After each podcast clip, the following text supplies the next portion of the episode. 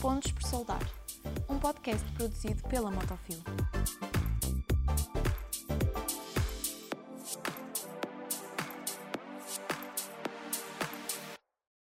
Olá a todos, bem-vindos a mais um Pontos por Soldar, o podcast sobre a indústria portuguesa. O meu nome é André Ferreira e hoje estamos aqui com o engenheiro José Carlos Caldeira. José Carlos, muito obrigado por estar aqui connosco.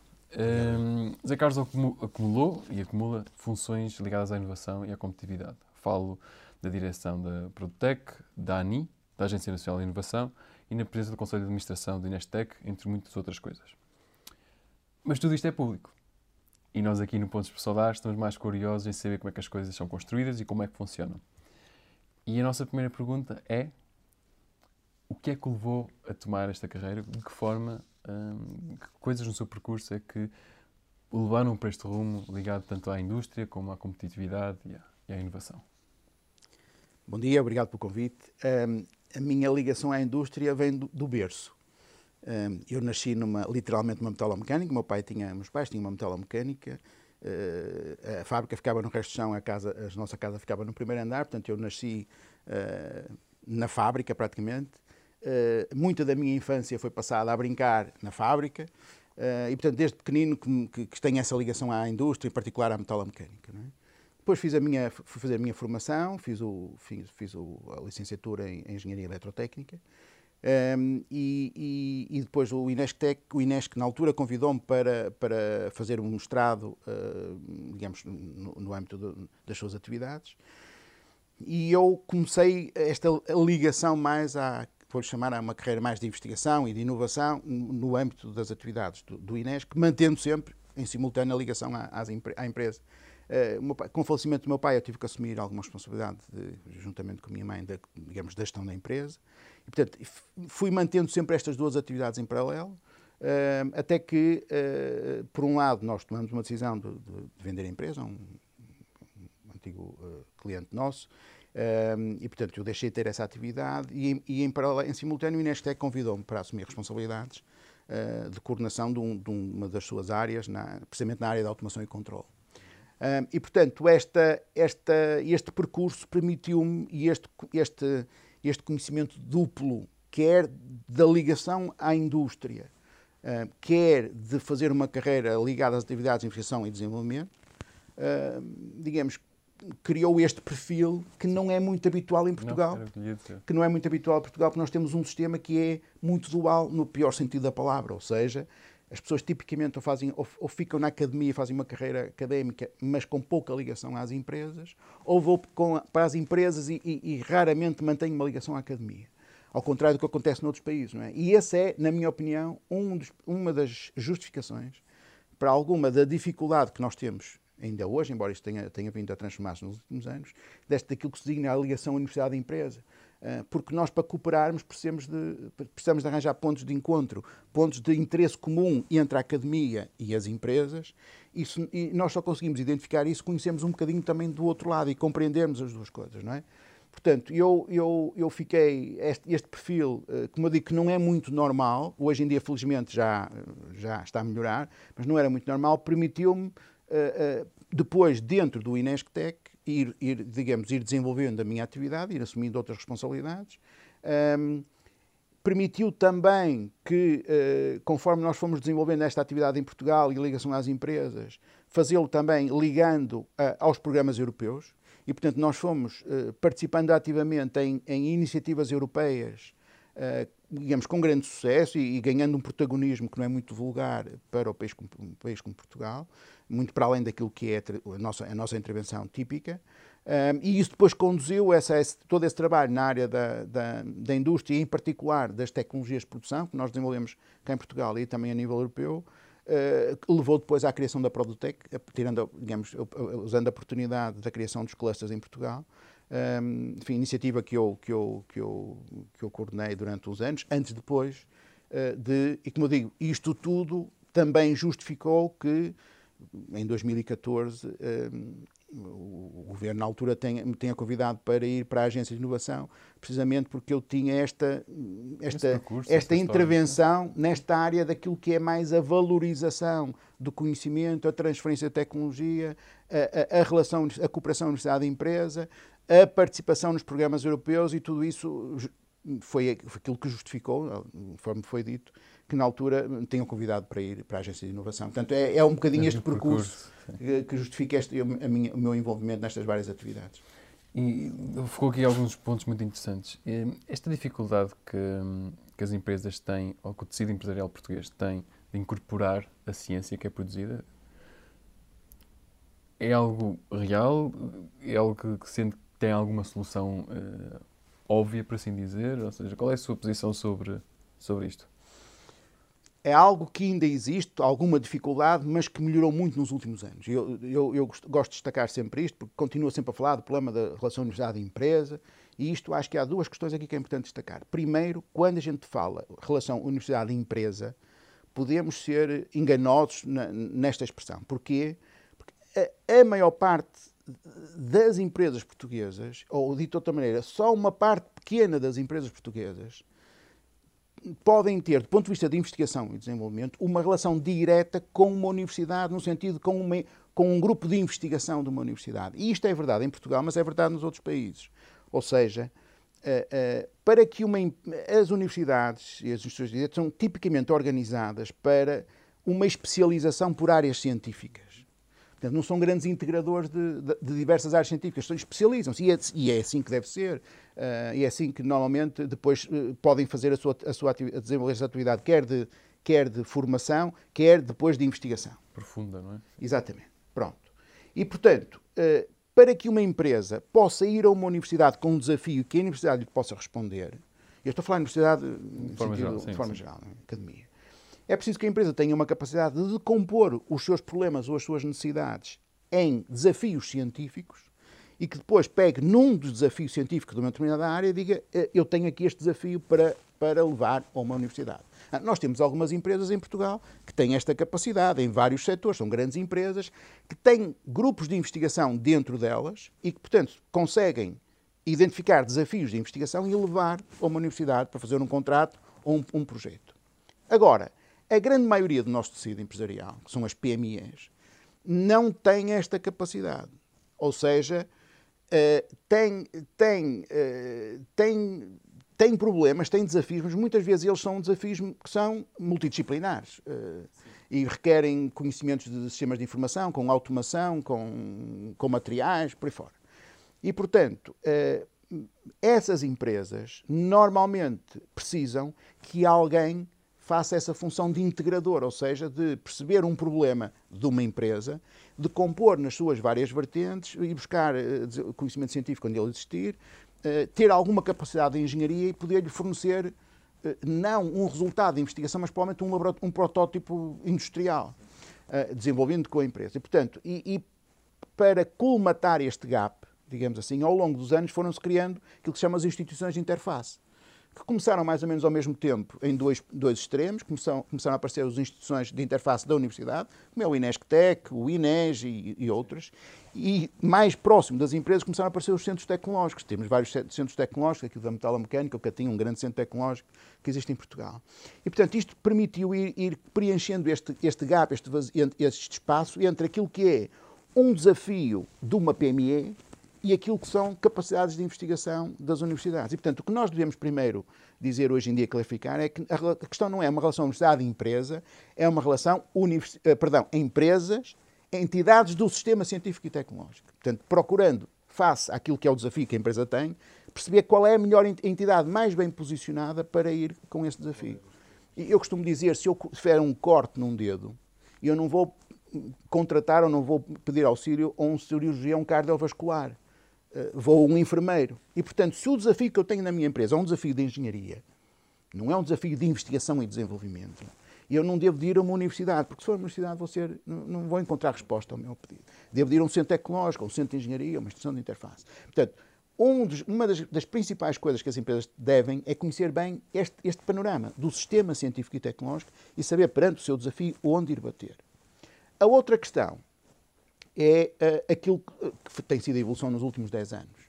Um, muito por culpa, entre aspas, das crises e da, e da, crise, a primeira de 2008, depois, depois de 2009, a vinda da Troika, uh, muitas empresas foram obrigadas a, a, ir para os mercados internacionais. Não foi por acaso que aconteceu a evolução que nós tivemos em termos de exportação, né, da percentagem do PIB que, que, quase que duplicou. Muitas empresas tiveram que ir para os, deixaram de trabalhar só para o mercado, mercado interno, o mercado ibérico, o mercado público, e passaram a ter que exportar, e ao ter que exportar tiveram que começar a inovar.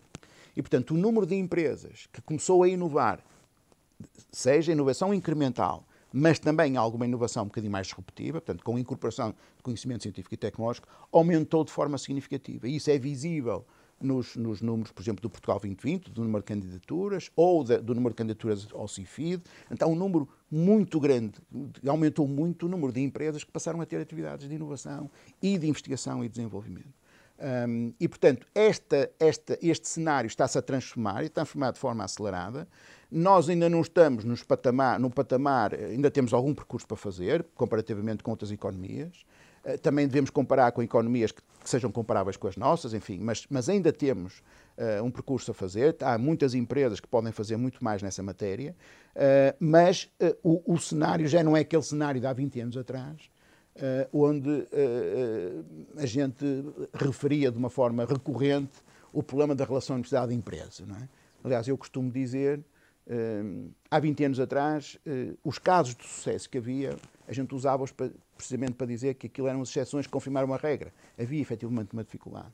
Hoje, felizmente, os casos de sucesso já são tantos que quando uma empresa diz que não consegue ligar-se ao sistema científico e tecnológico às universidades, ou quando uma universidade diz que não se consegue ligar a empresas, não consegue cooperar com as empresas, e eu costumo dizer, enfim, de forma enfim, cuidada, uh, tenha certeza que o problema não é seu, uh, tenha certeza que o problema é da universidade, porque normalmente o problema é sempre do outro, não é? tenho certeza que o problema do outro, será um problema que não é, ou se não será também seu, é porque eu conheço uma dezena ou duas dezenas de empresas como a sua, ou uma dezena de grupos de investigação parecidos com, com o seu, que estão já a fazê-lo e de forma e com sucesso. Portanto, esta mudança que tem havido nos últimos anos é muito significativa e eu acho que vale a pena, portanto, mantendo que nós ainda temos muito caminho para andar, uh, uh, o panorama já não tem nada a ver com o panorama que, existia há 20 anos atrás e, portanto, já há muitos casos de sucesso, o que deve levar as empresas a perceber bem, uh, por um lado, se precisam, se precisam de inovar, e cada vez mais elas precisam de inovar, que o podem fazer uh, de forma eficaz e eficiente e com resultados, recorrendo a parcerias com entidades do sistema científico e tecnológico. Então, esta ligação pode ser mesmo uma ferramenta para diferenciação, para criar valor acrescentado e nos claro. podermos internacionalizar claro. mais depressa. Claro. Uh, nesta perspectiva, então, quais é que são, no dia de hoje, os principais obstáculos é só uma questão de mentalidades e dos, efetivamente, dos empresários saberem onde é que se tem que direcionar, ou enfermeiro ou cirurgião, ou existe algo mais que, que considero que poderá ser um, um obstáculo?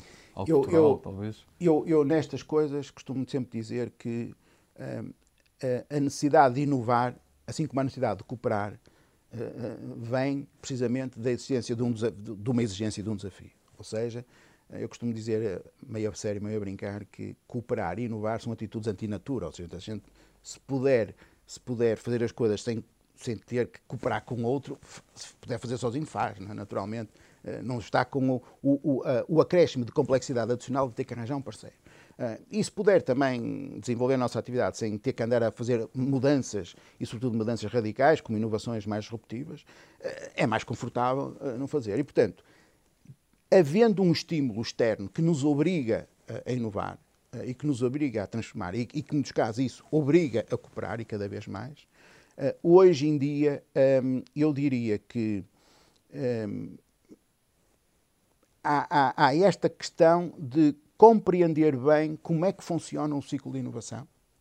E, e há muitas pessoas que não. Portanto, que isso, isso ainda não é muito claro saber o que é, que é a investigação fundamental, o que é, que é a investigação aplicada, o que é, que é, o que é, que é a valorização, o que é, que é a industrialização e quais são os parceiros a envolver em cada uma destas fases, uh, o, o, que é que cada uma destas fases implica. Uh, portanto, um conhecimento mais aprofundado, quer dos processos de inovação, quer dos parceiros, das entidades que fazem parte e que podem ser envolvidas neste processo de inovação. Acho que esse conhecimento por parte das empresas e por parte das entidades do sistema científico e tecnológico. Eu, eu ponho sempre esta questão, porque a gente põe sempre muito foco, o enfoque nas empresas e, e, não é verdade. Ou seja, há também uma aprendizagem simultânea do lado do sistema científico e tecnológico. E eu acho que é, este conhecimento é fundamental. Depois, há uma questão séria de recursos humanos. Ou seja, eu, eu, uma empresa pode, pode, pode, pode inovar de forma disruptiva, portanto, com incorporação de conhecimento, sem necessidade de fazer nenhuma investigação dentro de portas. Pode subcontratar ou pode fazer o outsourcing, pode fazer em colaboração, toda a investigação ser feita por entidades externas. Mas a empresa depois tem que ter a capacidade interna de, uh, como eu digo, de pegar nos problemas, de compô-los, as necessidades de compô-los, de, de, integrar o conhecimento e de transformar aquele conhecimento em produtos e serviços e negociar com as universidades, os politécnicos, por aí fora. Portanto, esta função gestão de inovação tem que existir dentro das empresas. Uh, nós, para isso, precisamos uh, que as empresas tenham dimensão para justificar uma atividade destas e cada vez, uh, cada vez como digo, como a questão da inovação se está a tornar num, num fator de, de, de, de, competitividade cada vez mais forte, cada vez mais as empresas justificam esta função, mas precisamos de ter pessoas capacitadas para isto. Portanto, precisamos de ter pessoas que sejam capazes de fazer esta função. Um, e, e, nós, pelas razões que eu, que eu disse no início, esta função de interface não é, eh, digamos, é algo que exige alguma formação específica. Portanto, nós precisamos de formar pessoas um, e, e, precisamos que depois as empresas, percebendo a importância desta função, contratem pessoas para, para desenvolver. Quando as empresas são mais pequeninas e não justifica que tenham eventualmente esta função interna, ou, ou que não é economicamente viável. E eu tenho defendido fortemente de que, por exemplo, entidades externas também podem ajudar essas empresas mais pequenas. Por exemplo, os centros tecnológicos têm, desempenham muitas vezes esta função. São quase que os departamentos de inovação das empresas mais pequeninas, apoiando-as, ajudando-as nestes processos de inovação. Uh, mas o que eu tenho a certeza absoluta, enfim, quando, quando é possível ter certezas, nesta altura, é que esta é uma função que será crescentemente importante, portanto, cada vez terá mais importância. Vai acontecer o que aconteceu com o marketing aqui há uns anos atrás, vai acontecer o que aconteceu com a, com a, com a qualidade aqui há uns anos atrás, que começou a ser para as grandes empresas só e hoje já está generalizado. Portanto, esta é uma função que vai estar no organigrama das empresas, vai passar a estar no organigrama das empresas e, portanto, a questão está em saber digamos, qual o ponto em que se justifica que essa pessoa, digamos, internalizar essa função ou mantê-la externa em parceria com alguma entidade e, sobretudo, a questão de formar as pessoas uh, para esta função, uh, porque ela tem alguns requisitos uh, e, portanto, necessita de ser, de ser, de ser devidamente formada. Vamos imaginar que estamos com, com, um empresário, por, por força das necessidades, nunca teve formação superior e nunca entrou em contato com estes conceitos uh, está a ver aqui este ponto de soldar e, e, chegou à conclusão que, que, era algo que ele precisava descobrir. Qual é que era o próximo passo? Ou seja, onde é que ele poderia encontrar este conhecimento? Com que instituições é que provavelmente ele poderia contactar? Ora bem, como eu digo, eu, eu há, há, há, formação formal nestas coisas, há, há vários níveis, há, workshops, até uh, mestrados e doutoramentos. Portanto, e, e, digamos, disponibilizados quer por empresas, que são empresas que que prestam serviços nesta área, há empresas, consultoras que prestam serviços de gestão de inovação, de apoio à gestão de inovação nas empresas. Há várias, não vou estar a citar nomes, há várias sim, empresas sim. que se posicionam nessa forma e, portanto, que apoiam as empresas na, no desenvolvimento das suas funções de gestão de inovação, das suas equipas. Elas próprias fazem essa função para a empresa, se a empresa não a quiser internalizar numa primeira fase, etc, etc, até, como eu digo, mestrados e doutoramentos nas universidades. Eu eh, Portanto, pode seguir esse, esse, esse caminho, não é? Esse caminho. Um caminho alternativo é uh, pegar na empresa, pegar na empresa, olhar para a empresa e assim, vamos arranjar aqui um, vamos identificar uma área onde se justifique, se identifique uma necessidade ou uma oportunidade para a empresa inovar. E construir essa, esse, esse caso, digamos assim, uh, misturando, como eu digo, a resolução de um problema da empresa ou de um desafio da empresa e, e, usando esse processo para formar as pessoas nessas, nessas áreas.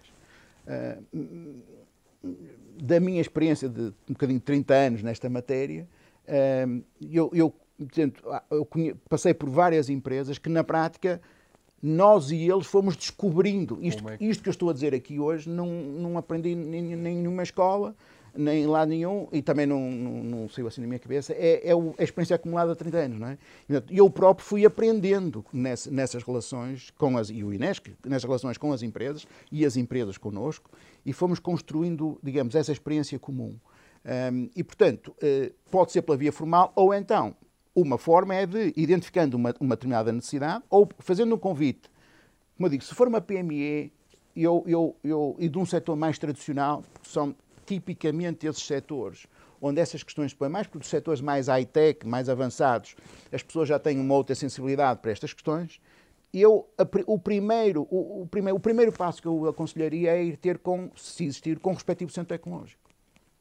Porque são entidades que estão muito próximas das empresas, eh, com quais as empresas até, provavelmente até já se relacionam, por exemplo, fazerem ensaios, ou, e que os podem ajudar os podem ajudar numa relação muito próxima a construir esta, esta, esta, esta, esta função e avaliar a necessidade desta função e até que extensão. Bom, se porventura a, a, a, empresa portanto, for de um setor onde não existir um centro tecnológico, então pode recorrer, eu diria, à camada acima, no sentido da universidade, que são as instituições de interface, como a Inesc, como a INEGI, mas há muitas, há, há, mais de duas dezenas de entidades destas em várias áreas, nos materiais, na parte ambiental, na parte mais das tecnologias de informação, na parte dos materiais e, e, e da mecânica. Portanto, há várias instituições em vários pontos do país e, portanto, é recorrer a uma destas instituições porque será o, o passo seguinte em termos de, de, de digamos, de, de tipologia de entidade que os podem ajudar a, a desenvolver essa competência interna. Eu gostava de sugerir uma, uma um terceiro vetor, posso estar equivocado, corrijam-me se eu estiver errado, que é um, a experiência partilhada. Ah, Pronto. Totalmente de acordo. Pronto. Totalmente de acordo. E, e, nós falámos aqui um bocadinho ao início um, de um cluster de, de, de inovação e, e, competitividade, que é o Protec. Uhum. Então, se calhar, um, a integração em, em associações destas um, poderá ser uma oportunidade para empresas que ainda não estão muito abertas a estas questões de inovação começarem a falar, falar com outras empresas que já estão mais adiantadas neste processo, que, têm, que já têm alguns casos de sucesso. Uh, qual é que é a sua opinião sobre, Sim, sobre isso? Deixe-me já agora, antes de ir a essa, eu, há uma outra, há uma é? outra. que é que eu me tinha esquecido, como é naturalmente, é, falem com outras empresas do vosso setor ou de outros setores. Não é? Uh, em Portugal, nós, nós temos uma grande tradição de ter boas relações, mesmo com os nossos concorrentes, sobretudo, como eu digo, neste tipo de ambiente. Não é? Uh, e, portanto, uh, falem com outras empresas que já o estão a fazer, dos vossos setores ou de outros, ou então recorram, e eu falei dos centros tecnológicos, que assim, de outras entidades que são importantes, que são as associações empresariais, não é? Portanto, que também, várias delas, uh, podem, podem e ajudam as empresas, portanto, centros tecnológicos, empresas, entidades, associações empresariais ou, ou, outras empresas. Pronto.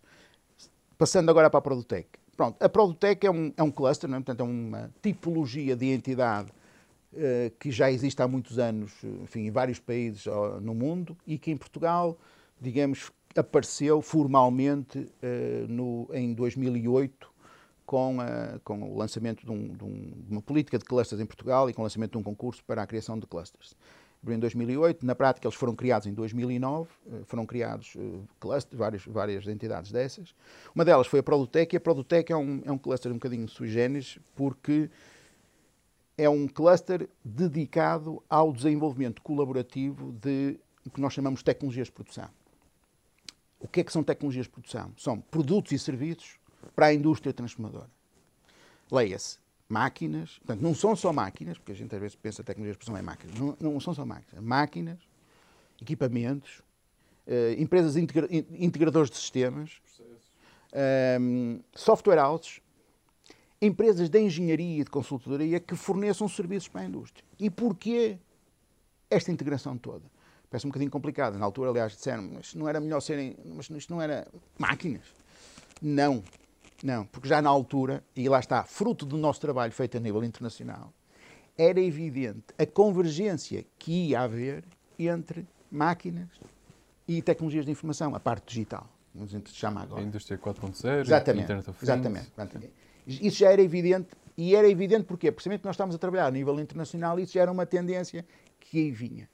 Uh, eu, costumo dizer, há, há 20 anos atrás, uma máquina era 90% mecânica e 10%, ou 80% ou 20% de, de automação e controle. Hoje uma máquina é 30% mecânica, 30% automação e controle e 30% de sistemas de informação. Isso não é, vai ser. E o mais provável é que daqui a uns anos já não é 30%, já é 50%, parte digital já é 50%. Portanto, olhar para a questão do, do, software, das funções de software, e estamos a ver que cada vez as, as, máquinas têm mais as funções de qualidade, manutenção, planeamento, engenharia, dentro da própria máquina. Okay? Portanto, faz todo sentido que a gente olhe para isto de forma integrada, do ponto de vista do desenvolvimento, mas também faz sentido que a gente olhe para isto de forma integrada do ponto de vista das soluções. Outra tendência é que, nós sabemos, lá estamos numa casa que, que, que, percebe, que percebe isto e que pratica isto, que é os clientes querem soluções integradas. Não querem comprar a máquina a um e robô ao outro e depois o, o software ao outro, porque a gente já sabe que depois ligar aquilo tudo não, não, não, dá problema. Os clientes querem soluções integradas. Portanto, se eu quero desenvolver soluções integradas e tenho a ambição de passar para esses patamares de soluções integradas, tenho que ter na mesma iniciativa os, os fornecedores das várias componentes. Portanto, este é o primeiro pilar da Produtec. São estas empresas que desenvolvem produtos e serviços para a indústria transformadora. Depois temos o segundo pilar, que é o das entidades do sistema científico e tecnológico, ou seja, quem em Portugal tem capacidade para fazer investigação e desenvolvimento, para criar conhecimento nestas áreas. E temos instituições de interface, uh, temos o INES, temos o INEGI, temos o PIEP, temos várias, temos universidades, portanto, temos um conjunto representativo de entidades que geram, que produzem conhecimento científico e tecnológico nestas áreas. E depois tomamos uma decisão, na altura, uh, que também foi um bocadinho discutida, que foi trazermos para esta iniciativa os clientes. Quem são os clientes de, desta gente? São as empresas dos setores, dos setores da indústria, são os, são os setores industriais. Nós, para muita gente, máquina é processo. Para os fabricantes de bens de equipamento, máquina é o produto. o cliente são, os, são as empresas dos setores industriais, da metalomecânica, do têxtil, do calçado, do papel, do mobiliário, por aí fora. E, portanto, nós convidamos também para a iniciativa os nossos clientes. E, portanto, temos lá empresas de vários setores industriais e temos representantes, entidades representativas desses setores. Quem é que a gente foi buscar? Precisamente os centros tecnológicos. Que são entidades que conhecem a tecnologia, têm sensibilidade à tecnologia, mas conhecem muito bem os setores. E que têm um papel fundamental, não só na especificação dos, das necessidades, portanto, temos clientes, temos empresas, mas temos as entidades setoriais que nos dão uma visão, não das necessidades daquela empresa, mas das necessidades dos setores, das oportunidades do setor. Portanto, ajuda muito na especificação, mas depois tem um papel também fundamental na disseminação, na demonstração e na publicitação das soluções dos produtos que foram desenvolvidos no, nos respectivos setores. E, portanto, temos aqui este triângulo que nós chamamos o triângulo, o triângulo virtuoso da inovação, que é ter quem desenvolve, quem, quem é capaz de produzir o conhecimento científico e tecnológico, as empresas que incorporam esse conhecimento científico e tecnológico no desenvolvimento de novos produtos e serviços, que são, que são as empresas da fileira das tecnologias de produção, e os clientes, uh, os lead users, pelo menos que fazem a primeira, a primeira instalação, que testam, validam e depois que demonstram e são referência depois para que estas empresas possam usar no mercado nacional e internacional. Portanto, nós temos este conjunto que é complexo, não é? que integra várias empresas de vários setores e um número significativo de entidades, Hoje tem mais de 130 associados um, e, portanto, o principal objetivo é olhar para as necessidades dos setores, em termos de setores utilizadores, em termos de que são os seus principais desafios nos seus processos produtivos, para eles é processo, ok? E identificar aquelas áreas mais transversais, porque há tecnologias que são muito transversais. Mais uma vez, temos aqui um exemplo Uh, maquinação, perdão, uh, robotização, logística, etc, etc, são áreas muito transversais Portanto, a gente pode desenvolver uma vez e depois replicar aquilo nos vários setores, não é? Portanto, olhar para esses desafios que são mais transversais, desenvolvê-los e, portanto, olhar para aquilo que são as oportunidades para que Portugal desenvolva tecnologia também para diminuir a nossa dependência dos mercados internacionais eh, naquilo que se refere a, tecnologias de produção, a máquinas e equipamentos. Nós hoje sabemos que temos uma dependência grande, quando, sobretudo em épocas de, de grande investimento, a nossa balança de, de transações externa uh, fica, fica toda desequilibrada porque uma parte importante da tecnologia, das máquinas, dos equipamentos, é importada.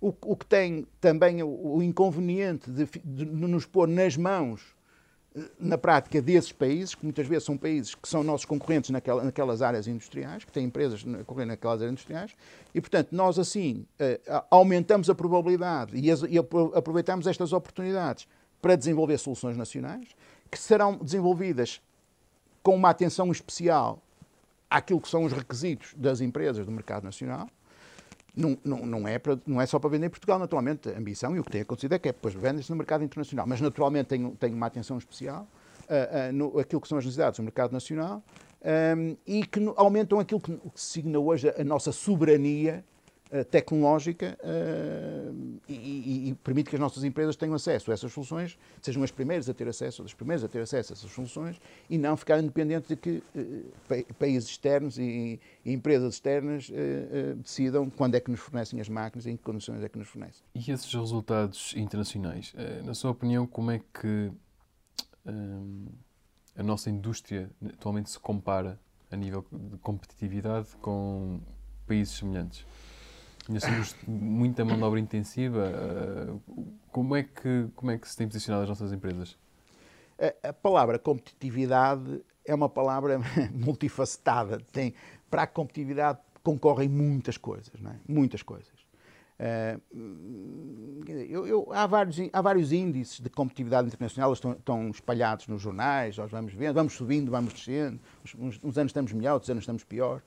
São índices compostos que eu, pronto, que têm, que valem o que valem, não, não estou a, a, diminuir o valor que têm e aquilo que, que significam e, e, e, que devem ser usados.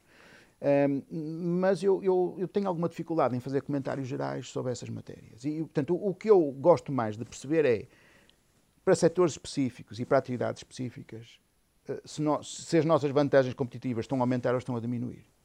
Um, e, e, e, nós temos, e nós temos fatores que têm vindo a melhorar ao longo dos anos e, portanto, têm vindo a contribuir para aumentar a nossa competitividade e temos outros fatores que têm vindo a, a piorar. Uh, Uh, alguns que são uh, pontuais, temos agora o problema da, energia, dos materiais, pontuais, enfim, pronto, que acontecem. Há outros que são mais estruturais, como é a questão, da, da, da questão do, do, nível de formação dos recursos humanos, que é mais difícil de, de, alterar.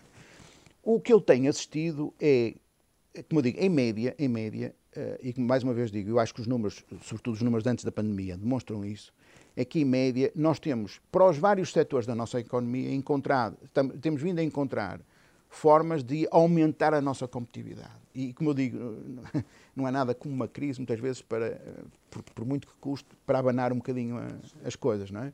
Uh, nós, o que aconteceu a seguir à, à crise de, de 2008, 2020 e a Troika, em termos de, do impacto que isso teve na indústria, no sentido, de, por exemplo, da evolução que foi em termos de uma, uma, uma perspectiva muito maior, uma, um peso muito maior das exportações, portanto, uma perspectiva das empresas se internacionalizarem e descobrirem que, é pá, de repente, eu, eu afinal consigo exportar e sou competitivo a nível internacional. E algumas até ganharam gosto e, e, e bem, e, e, hoje até trabalham muito mais para o mercado externo do que para o mercado interno. Não é? Um, e eu acho que isso é um, é, um, é um bom indício de que o país, as suas empresas, o país no conjunto, mas em particular as suas empresas dos setores industriais, conseguiram ganhar, eh, digamos, cavalgar, entre aspas, construir em cima de alguns fatores para ganhar vantagens competitivas. Uh, depois nós temos coisas que são conhecidas. Enfim, temos a questão da, da energia, que nos, que, que, que, nos, que, nos põe uh, menos.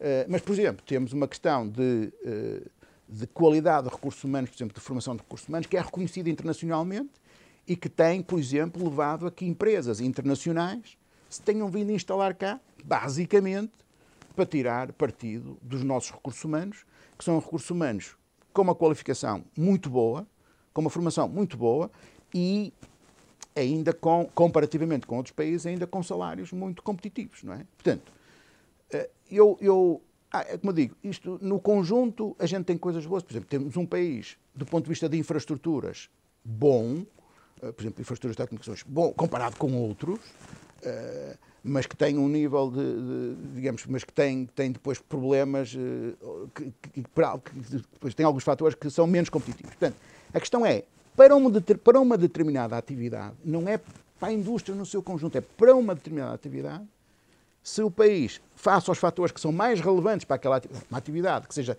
intensiva em energia, portanto, que seja um grande consumidor de energia elétrica, naturalmente, se os, se os custos de energia aumentarem muito ou não forem competitivos face a outros países, os principais países europeus, naturalmente tem uma dificuldade grande e nós temos visto, temos visto mesmo dentro da Europa e mesmo da Europa para fora, a deslocalização de empresas por causa dos custos de energia. Não é? Se for para uma empresa que o, o, o, o, fator humano, entre os recursos humanos, nomeadamente recursos humanos qualificados, pessoas com capacidade de engenharia, desenvolvimento de software, etc, etc. É um fator importante. Ah, e nesse caso, então, uma atividade aqui em Portugal deveria, à partida, ter vantagens competitivas do que a mesma atividade num país em que esse recurso humano custa duas ou três vezes mais, mais dinheiro, não é? Portanto, é preciso olhar eu, é, eu, prefiro olhar caso a caso, portanto, setor a setor, ou atividade a atividade, e depois ver se para aquele, fator, para aquele setor, para aquela atividade, os fatores têm vindo a, somos competitivos ou não, no conjunto, somos mais ou menos competitivos, e se esses fatores têm vindo a melhorar ou a piorar. Sim. Eh, a minha pergunta vinha mesmo exatamente nesse sentido, ou seja, eh, o tecido empresarial português é sobretudo PMEs. Temos recursos humanos eh, muito bons, extremamente qualificados, mas pelo menos é a percepção que, que se tem de forma generalizada, que duas coisas acontecem. Primeira é que saem para outro país por causa da questão dos salários, ou então, como disse muito bem, vem uma empresa externa, estabelece-se em, em, Portugal, paga salários acima da média e as pessoas vão para, para estas empresas. O que deixa as nossas PMEs numa posição extremamente complicada a nível da, da, da competitividade, de, de captação e retenção de recursos humanos. Sendo que este é um dos principais obstáculos da indústria portuguesa, sendo que existe uh, alguma solução, acha que existe alguma solução? Uh, o Portugal tem atraído uh, empresas e este problema da, da, da, atratividade dos recursos humanos é, na minha opinião, ou vai ser, o, um dos, se não o principal, um dos principais problemas de competitividade no futuro. Porquê? Porque aquilo que aconteceu com os bens, eh, com os, com, com os equipamentos, com as máquinas, com os produtos, com os serviços, sobretudo com produtos, de globalização, está a acontecer agora aos recursos humanos. Portanto, nós temos uma primeira fase, a seguir à crise de 2008, que foi, começamos a ver os nossos recursos humanos a ir trabalhar para as empresas lá fora. Porque naquela altura o país era muito pouco atrativo para as empresas se instalarem cá em Portugal. É? Crise, instabilidade, por fora. E, portanto, as empresas internacionais, com a falta de emprego que havia em Portugal, vieram cá buscar pessoas. Mas depois passámos por uma segunda fase, em que as empresas internacionais se aperceberam, com a estabilização do país e com as condições que foram propiciadas para a atração do investimento estrangeiro, que as empresas internacionais chegaram à conclusão que era melhor instalarem-se cá porque não só tiravam partido das condições do país, dos apoios fiscais, financeiros, etc., etc., como uh, não tinham que, que pagar os, o, o prémio, a, a, barreira, o, o preço, o prémio, sim. para que as pessoas saíssem daqui e fossem trabalhar por fora. Portanto, nós começamos a assistir a um conjunto grande de empresas internacionais que se vieram instalar em Portugal, já não, muitas delas, de atividade produtiva, portanto, de labor, de, de, de atividade braçal, digamos assim, como acontecia no passado, mas para atividades de engenharia e até de investigação e desenvolvimento. Ora, e nós começamos a sentir isso porque começamos a ter pedidos eh, de, de como eu costumo dizer, a brincar, às pasadas, não é? 300 eh, engenheiros, 500 engenheiros, 200 engenheiros. Ah, e isto são impactos brutais num país onde não tem muitos. Eh, não, portanto, é difícil. E, portanto, nós começamos a ter uma concorrência em Portugal muito mais séria e forte do que era quando era feita fora, de empresas internacionais que instalaram cá, e eu diria, e bem, e bem, porque mais não seja, ajudam a subir o nível, uh, digamos, de exigência a, a todos. Mas agora temos uma terceira fase, que é com a pandemia e com a generalização do teletrabalho. Agora temos empresas internacionais que contratam, fazem o sourcing dos seus recursos humanos globalmente, estando eles onde trabalhar onde estiverem. E, portanto, pagam salários internacionais, pagam salários internacionais e as pessoas podem estar a trabalhar aqui, na Índia, na China, onde quiserem, na prática. Ora, portanto, hoje em dia há recursos humanos nacionais que estão a ser contratados por grandes multinacionais internacionais que nem sequer estão cá no país, que lhes pagam salários internacionais e que dizem, mas vocês podem ficar aí, não tem problema nenhum. Pronto. Ora bem, como é que se pode combater isto? Atenção, porque isto para as pessoas é ótimo. É? A minha preocupação, a preocupação, a questão aqui é, são as empresas, as, ou seja, as empresas portuguesas que estão cá em Portugal, como é que podem concorrer com isto? Ok? Porque para o país pode ser ótimo, para as, para as pessoas pode ser ótimo, a questão é as empresas. Portanto, vão estar num mercado de trabalho que, que, se, que se está a globalizar.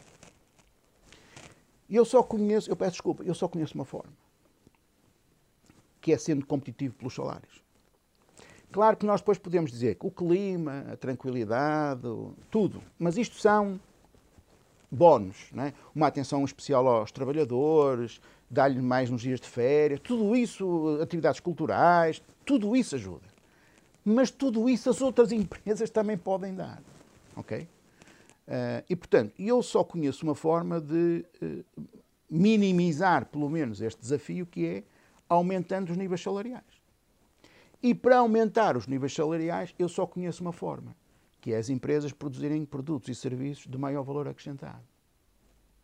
Porque só produzindo mais valor por trabalhador é que eu consigo pagar melhores salários. Porque auxílios do, do Estado, e são sempre coisas temporárias. Eu posso, durante um, dois anos, três anos, ter um, um, um apoio do Estado para eu contratar um engenheiro, ou um mestrado, ou um doutorado. Mas no final desse apoio, eu tenho que lhe pagar o salário todo. E tem que lá um salário competitivo, porque senão ele sai e vai para outra empresa. E a única forma que eu conheço das empresas gerarem, produzirem maior valor acrescentado por trabalhador é por via da inovação. E já não é em muitos casos possível pela via da inovação incremental, é por via da inovação mais disruptiva, com incorporação de conhecimento, com investigação e desenvolvimento. Pronto. A criação de valor pode ser feita por aí ou pode ser feita por, por, por, por coisas mais intangíveis, como marcas, que nós sabemos. Pronto. Pode, pode não ser tecnologia, pode ser outra, mas de qualquer maneira é inovação sempre.